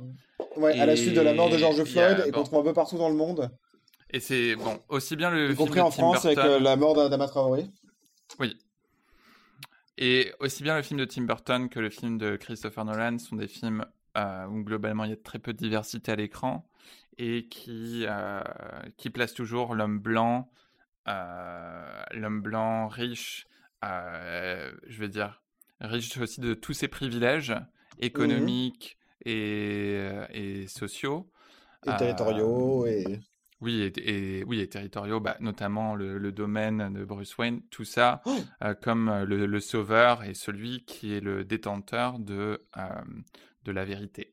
Donc, et, également le fait que ce sont des hommes blancs, et notamment les Wayne, qui ont construit la ville, c'est-à-dire qui, qui, mettent en œuvre une cité juste et douce pour les autres. Enfin, ça aussi, c'est très présent, et c'est aussi des hommes blancs qui font ça. Donc voilà, donc bon, ce, J'espère qu'on ne fera plus de, films comme ça à, à l'heure actuelle, mais euh, euh, en tout cas à l'époque c'était euh, c'était c'était comme ça qu'on mmh, mmh. se disait que c'était bien de faire les films. Mais voilà, petite parenthèse à part. non non, mais je je, je veux dire, je, je, je suis d'accord avec toi. Je pense qu'on est plus ou moins d'accord sur les sur les grandes lignes. Et c'est vrai que, comme tu le dis, à la fin, malgré tout, euh, on te dit que Batman a raison de, de faire ce qu'il fait. Mais euh, je pense que ça, c'est aussi un des impératifs d'un film de studio qui doit faire vendre des billets. Tu peux pas juste bâtir un film Batman Bien sûr, mais, mais du coup, euh, je je peux pas entendre que Rachel, elle, euh, elle met euh, l'équilibre dans la balance, quoi. En plus, elle, elle passe, je veux dire, le, enfin, le traitement de son personnage, c'est vraiment genre, la violence, c'est mal. Et en fait, elle se fait avoir par tout le monde tout le temps. Et en plus, c'est une grosse aguicheuse euh, qui arrête pas d'allumer euh, Bruce Wayne pour dire à la fin Ah bah non, bah en fait, euh, je pense que je veux pas. En fait, on va rester amis et juste on peut très bon son personnage et ça va pas du tout. Ah. Pour moi, c'est pas du tout un personnage sympathique. Oui. avec lequel tu as envie de te dire Je suis d'accord. Le consentement, elle a le droit de dire non à la fin. Non, mais c'est pas ce que je veux dire. Je veux dire, c'est que la manière dont son personnage est traité, on te le fait pas montrer comme un personnage qui a raison. En fait, on te le montre comme un homme voit les personnages féminins, euh, c'est-à-dire qu'on la montre comme une allumeuse. Euh, mais je la caricature d'une allumeuse. En fait, le personnage de Rachel n'existe pas. Hein. Euh, dans la vraie vie non plus. comme le père de Bruce Wayne. Hein. C'est un archétype de l'allumeuse, la fille un peu intelligente, allumeuse, mais qui finalement friendzone tout le monde et qui déteste la violence. sauf que du coup, on peut pas avoir. Le film fait en sorte qu'on ne peut pas être d'accord avec ce personnage-là.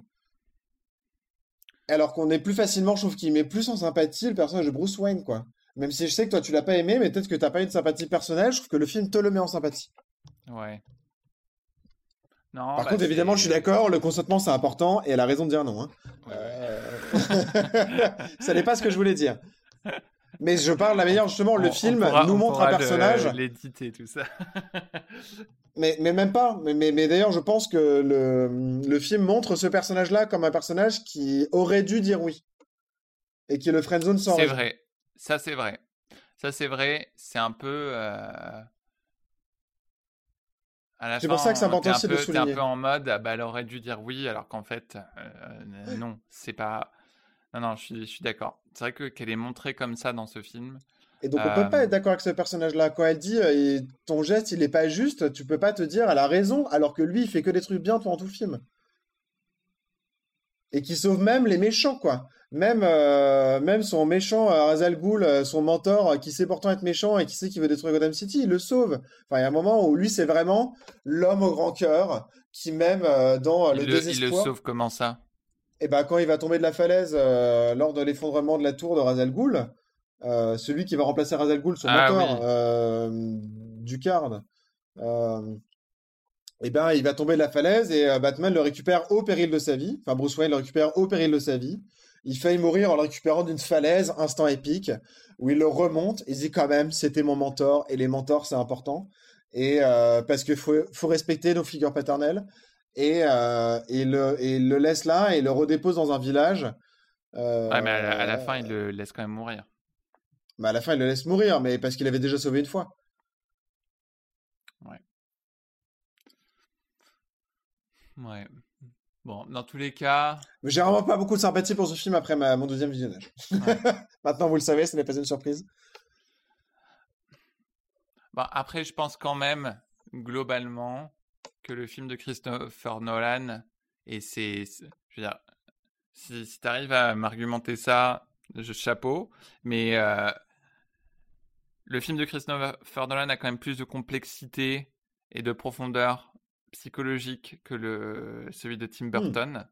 Mais c'est vrai, mais c'est pour ça d'ailleurs que le traitement du personnage de Batman il est intéressant parce qu'on le montre vraiment de deux manières différentes. Tous ces aspects dont on a parlé, autant l'aspect autour de la peur est aussi vraiment présent dans le personnage de, de, Batman de Tim Burton. Oui. Euh, ça joue, mais ça joue pas forcément d'une manière viriliste, ou en tout cas pas exprimé tel quel. Ceci que le film de Christopher Nolan exprime ce virilisme-là. Oui. Euh, où il y a quand même tout un tas de passages sur tu dois affronter tes peurs, fais de ta peur ton allié et fais peur à tes ennemis. Euh, ça, c'est beaucoup dit. Alors, dans le film de Tim Burton, c'est présent, mais en sous-texte. Euh, donc, c'est pas forcément d'ailleurs moins viril, hein, je veux dire, le, le, c'est pas moins machiste. D'ailleurs, en fait, c'est vrai que c'est intéressant parce que le, le film de Tim Burton, surtout au début, la première apparition de Batman, je trouve que ça ça reprend des codes un peu des vieux films d'horreur avec beaucoup de jeux, d'ombre et de lumière et c'est euh, sur la silhouette un peu de chauve-souris, cet homme qui descend du ciel et qui euh, disparaît et euh, le, le, film de Tim Burton joue beaucoup plus avec le fantastique. Le fantastique étant ce, ce genre où la, la, la, distinction entre le réel et le surnaturel devient de plus en plus difficile. Euh, et euh, voilà, le Batman de, de, Tim Burton, même si tu sais qu'il y a des gadgets, il y a quand même des moments où tu as l'impression qu'il s'envole. Enfin, c'est. Euh, Absolument. et. Et tu vois aussi comment Batman utilise en fait plutôt le pouvoir de la rumeur. Il aime, tu vois, il dit, il, bah, voilà, il colle une, une raclée à, des méchants. Et puis il dit, euh, euh, je sais plus qu'est-ce qu'il dit exactement, mais il dit, euh, dis à tes copains que Batman veille sur Gotham City.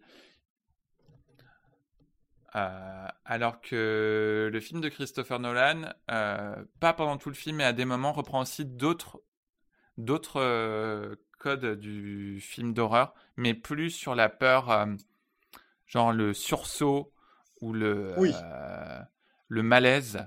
Absolument. Euh, Mais d'ailleurs, moi, je trouve que le film de Christopher Nolan se détend à partir du moment où apparaît le personnage de Batman.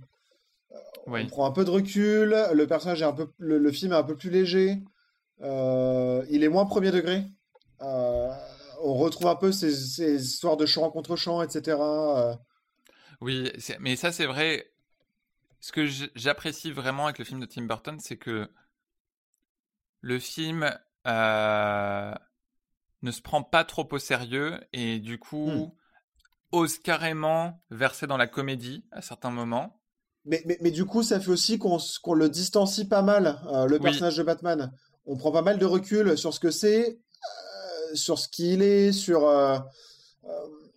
on prend de la distance en fait. On se dit, ok, je suis en train de regarder un film qui me parle d'un super-héros, d'un truc un peu fantasque, alors que le film de Christopher Nolan distancie peu dans la première heure. C'est moins le cas dans la deuxième.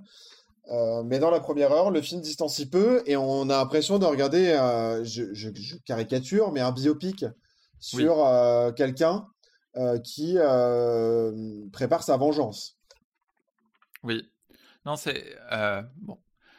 Je n'irai pas jusqu'au biopic, mais je suis, je, suis d'accord avec le principe de ce que tu dis. Et d'ailleurs, ça m'amène à, à, un autre, une autre réflexion que je me suis faite en regardant les deux films et même quand on a, des, on a choisi ces deux films. en soi, le, le, les comics, je trouve ça intéressant dans la culture nord-américaine. bon, je vis en Amérique du Nord depuis plusieurs années, et donc je, je peux voir certains phénomènes culturels que que j'ai pas vus forcément en Europe. Et je trouve que ça, ce que je vais dire, je l'ai d'autant plus remarqué dans les dernières années, c'est un peu la puissance symbolique du comics, qui du comic euh, et surtout des super héros où ces personnages, ça devient un petit peu des, nouvelles figures de, la mythologie populaire, un petit peu comme euh, l'étaient les, les, contes des frères Grimm. Mmh. Euh, ou un Harry Potter à, notre époque, mais où ils deviennent porteurs de valeurs et d'une histoire euh, commune, euh, même si elle est fantasmée. Et,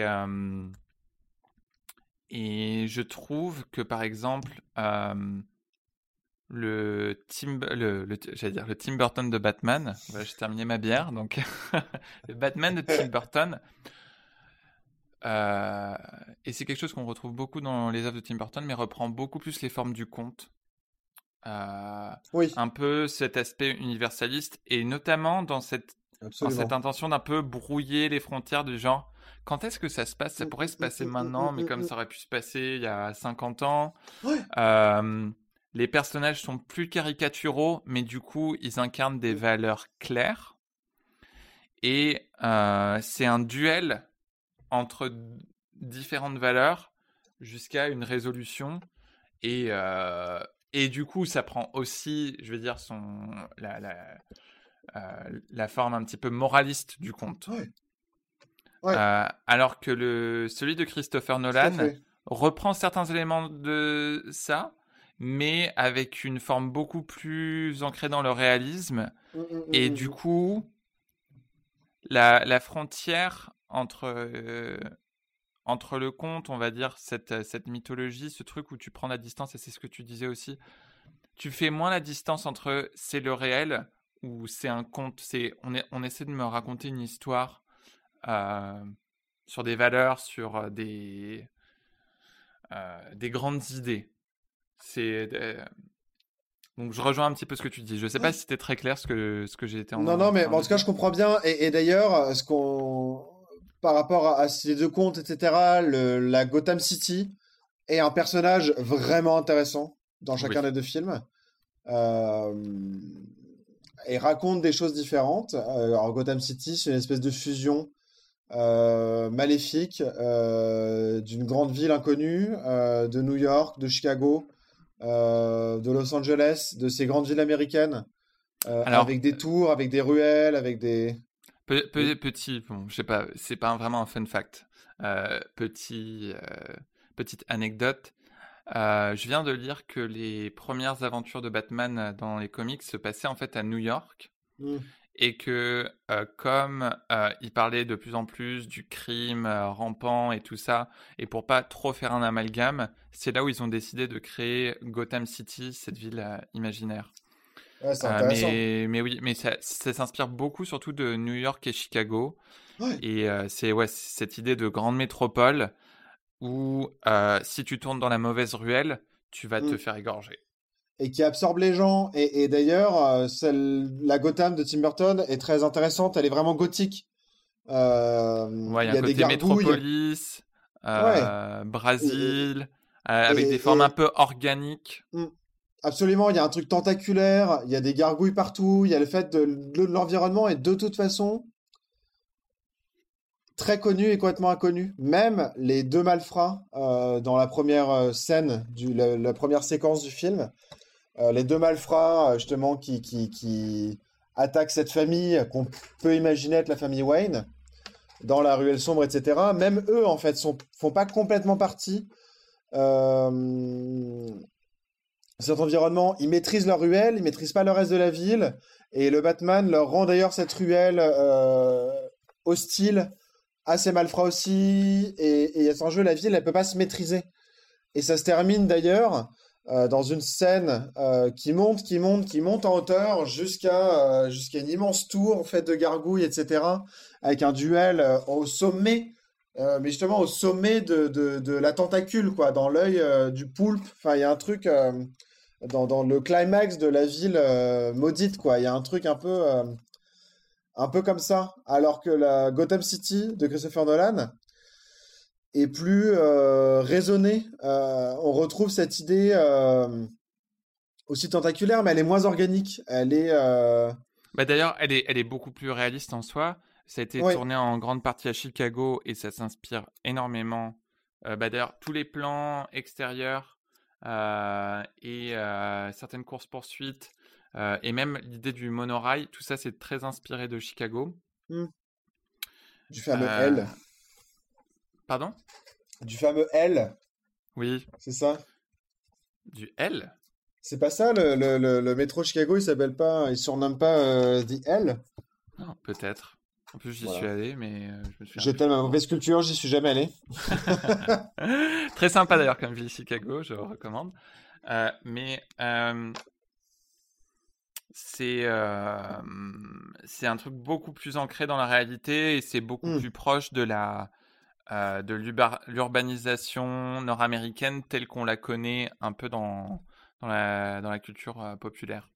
Ouais, et, d'ailleurs, l'endroit un peu. Euh, alors, c'est pas gothique, mais un peu euh, hors cadre, hors du temps dans euh, le film de Christopher Nolan, c'est le quartier où il y a l'asile d'Arkham. Et aussi le manoir Wayne. Oui, et le manoir Wayne.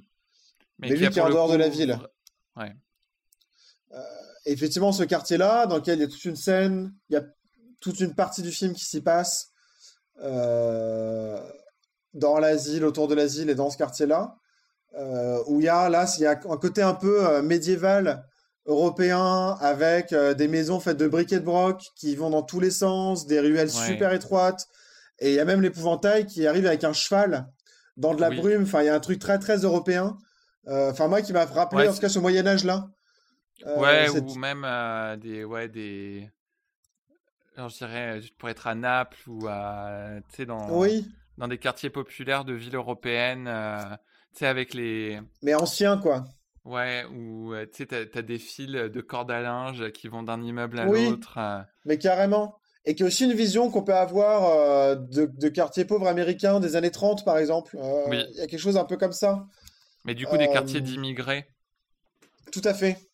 Oui, polonais, italien, enfin, c'est toutes les visions qu'on a caricaturales, qu'on voit même dans Les Simpsons, par exemple c'est très présent, non, mais c'est très caricatural. Euh, et, euh, et, ça, cette, cette zone-là de la ville, elle est moins réaliste aussi. Euh, il y a un truc un peu étranger, un peu de la folie aussi qui déborde. Parce que le, la maladie mentale dans le, la saga Batman, et là on va parler de celle de Christopher Nolan, c'est juste la folie en fait. C'est ça.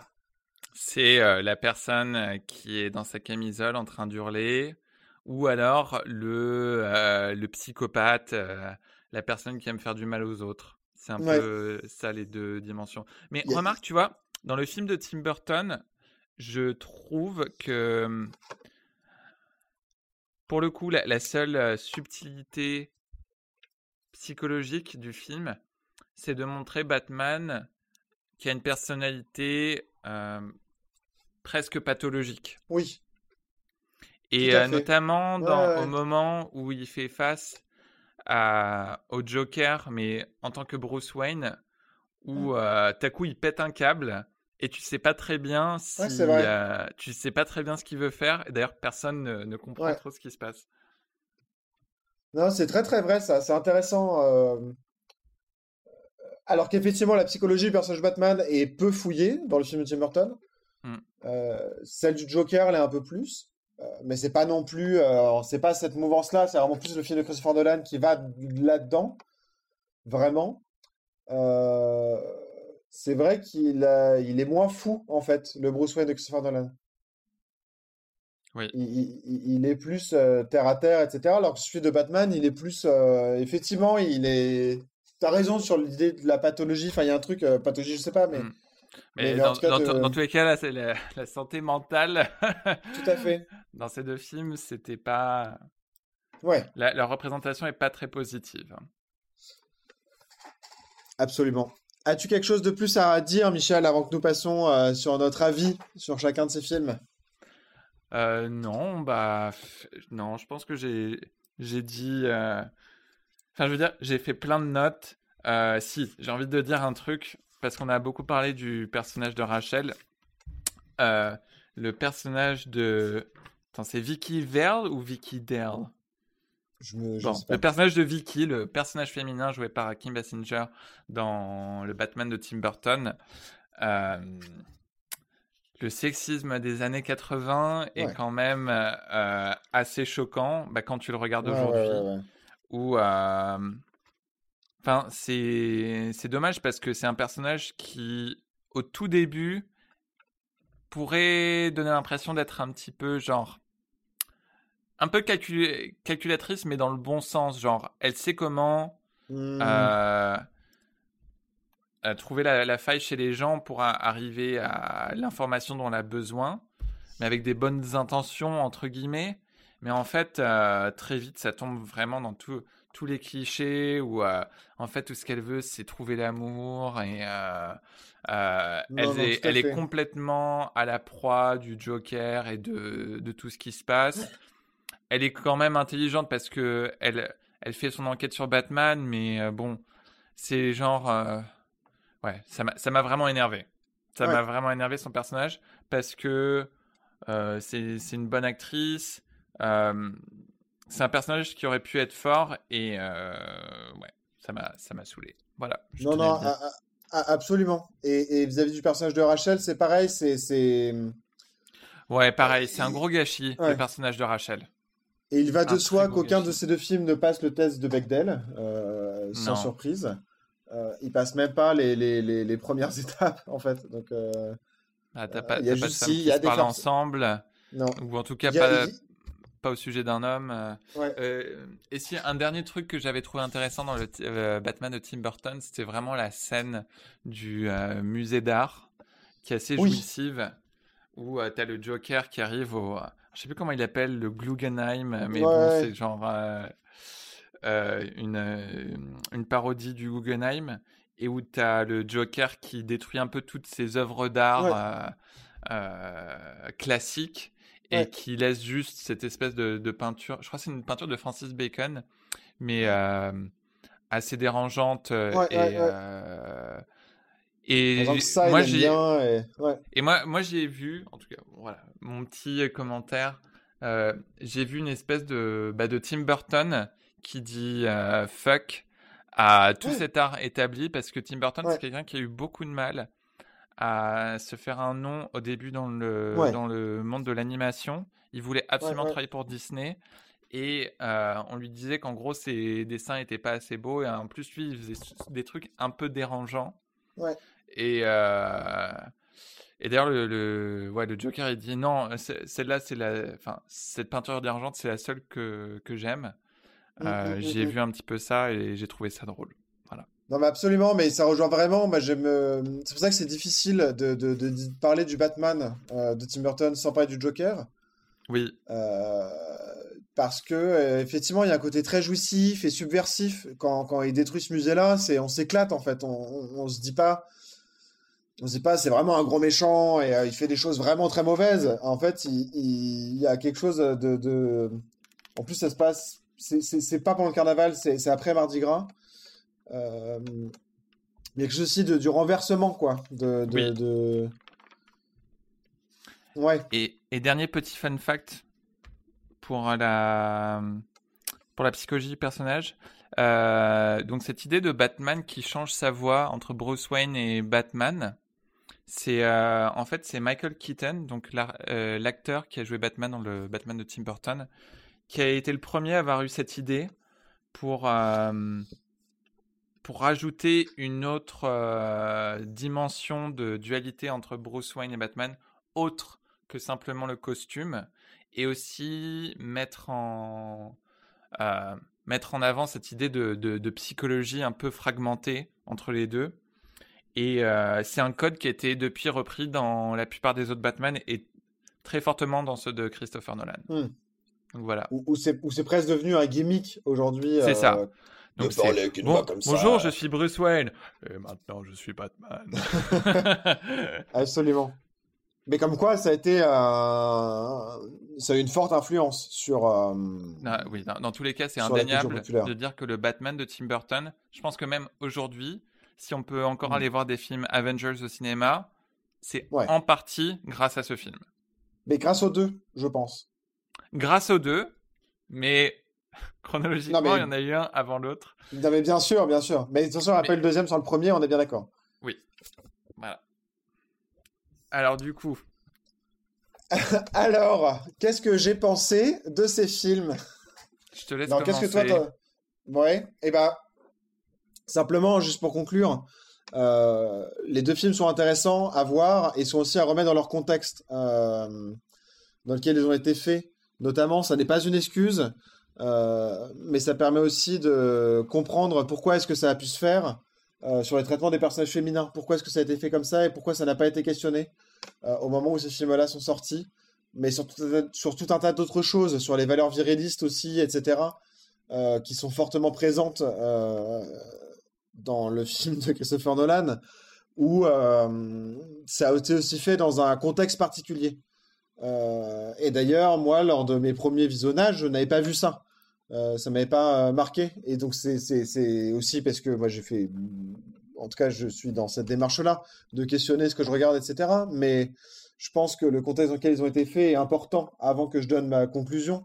Mais j'ai vraiment beaucoup, beaucoup d'amour pour le film de Tim Burton. Euh, que je trouve très bien, qui je pense n'a pas été un film simple à faire parce que euh, beaucoup de contraintes aussi euh, dans la créativité de Tim Burton, etc. Euh, malgré tout, c'est un film que j'aime bien, que j'aime bien voir, qui a été marquant et qui est aussi une référence commune que j'ai avec mes parents. c'est aussi un film qui a marqué des gens plus vieux que moi par rapport au film de Christopher Nolan où j'ai moins ce rapprochement-là avec des personnages, avec des personnes plus, plus âgées que moi. Euh, où euh, on parlait en passant euh, devant le port du Havre de Gotham City en voyant les tours en flammes. Et, et, et je sais pas, il y, avait un film, c'est un film qu'on a vu, qu'on a apprécié en famille, et je pense que ça joue aussi dans le fait que j'aime ce film. Il y a aussi beaucoup de choses de Tim Burton dedans, avec un réalisateur que j'aime beaucoup, qui m'a aussi beaucoup apporté. Alors que le film de Christopher Nolan, euh, c'est un film que, que, j'aime bien, qui est bien fait, qui est bien réalisé, mais que vraiment euh, m'a choqué pour euh, les valeurs qu'il a apportées. en tout cas, que je pense que le film Christopher Nolan veut porter à travers ce film, avec lesquels ça rentre vraiment en contradiction avec certaines de mes valeurs à moi sur la société, etc. Et donc, du coup, j'ai plus de mal à rentrer dedans. Et aussi parce que euh, je pense que ça m'a pas ça n'a pas laissé beaucoup d'espace à, questionner la virilité. Quand tu un adolescent que tu vois ce film que ça devient un peu un repère une figure de masculinité à devenir pour euh, l'ensemble des personnes qui m'entouraient. Et donc pour moi aussi et que c'est quand même quelque chose qui est inatteignable enfin clairement c'est un personnage de fiction. Et quel personnage de fiction? Euh, je pense que ça a beaucoup répandu aussi cette idée-là, que, en, faisant ce choix, euh, qui, est, intéressant et que j'aime bien d'ailleurs de la psychologie du personnage, etc., mais sans trop la questionner sur ses côtés justement virilistes, ça donne le sentiment que c'est peut-être atteignable ou que c'est peut-être quelque chose vers lequel il faut aller. Et moi, j'ai, voilà, j'aime pas ça. Euh, en tout cas, je suis pas d'accord avec ça. Et donc, j'ai un peu plus de mal avec le film de Christopher Nolan. Cependant, c'est un bon film qui est bien rythmé. On s'ennuie pas une seule seconde en le regardant. Euh, pour un film qui dure un peu plus de deux heures. Euh, et c'est très propre. Il y a un énorme travail qui a été fait euh, tout autour du film. Et on voit que ce sont des personnes compétentes qui ont été à la tête de la photographie, des effets spéciaux et à la réalisation, au scénario. Et donc, c'est pas un film à jeter à la poubelle, ça, c'est sûr. Et toi, Michel? Alors, J'étais en train de me dire, c'est marrant quand tu parlais, je me disais que si je devais montrer un des deux à mes enfants, je n'ai pas d'enfants, hein. je ne suis pas encore prêt d'en avoir. Si je devais montrer un des deux films à ma nièce, par exemple, lequel est-ce que je choisirais? Je pense que je choisirais celui de Tim Burton parce qu'il a davantage de, je pense, de lectures différentes. Mmh. Euh, même s'il n'est pas aussi profond psychologiquement parlant. je pense que pour le coup, c'est quelque chose qui peut être vu, bon, peut-être pas à 6 ans, mais tu peux le voir en tant qu'enfant, tu peux le revoir en tant qu'adulte et y voir des mmh, lectures mmh, différentes. Celui de Christopher Nolan, et euh, je vais dire, j'ai peut-être donné la mauvaise impression pendant cette discussion, mais c'est pas un film que j'ai beaucoup aimé quand je l'ai vu au cinéma. Et euh, c'est toujours pas un film que j'aime beaucoup. Euh, c'est même pas vraiment un film que, enfin, je veux dire, je l'apprécie, comme tu dis, pour les, pour les, euh, le fait qu'il soit bien réalisé, les images sont belles, les acteurs sont assez bons. Je veux dire, il y a, y a, un bon rythme et tout ça. j'ai vraiment préféré The Dark Knight et j'ai bien aimé The Dark Knight Rises. Euh, celui-là, ça m'a pas, il m'a pas autant enchanté. Mm.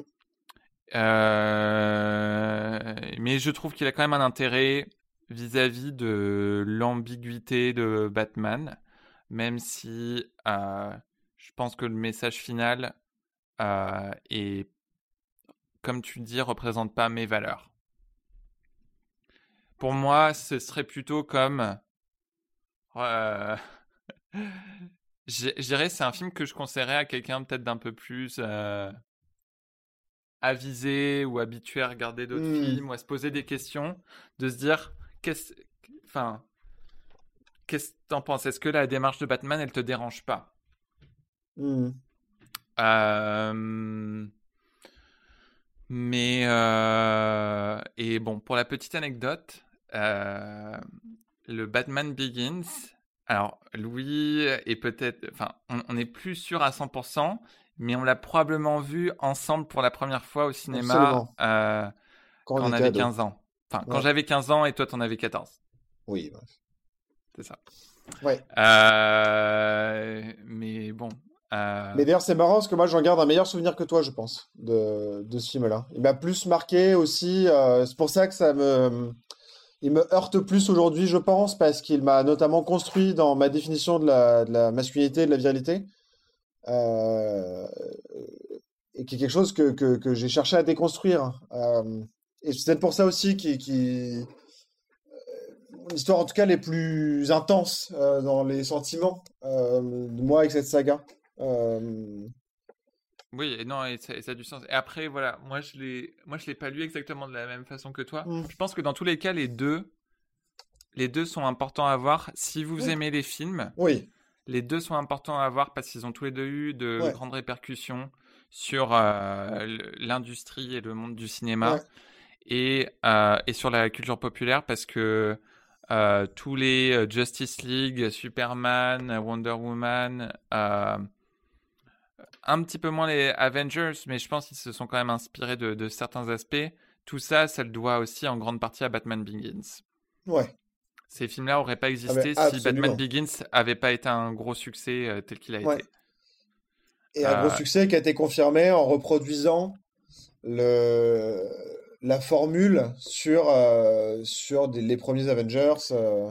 Et je vais dire, la, force du film, mais je pense qu'il se voit beaucoup plus dans The Dark Knight, c'est que tu peux faire un film sérieux à partir d'un truc un peu tiré par les cheveux, tel qu'un super-héros.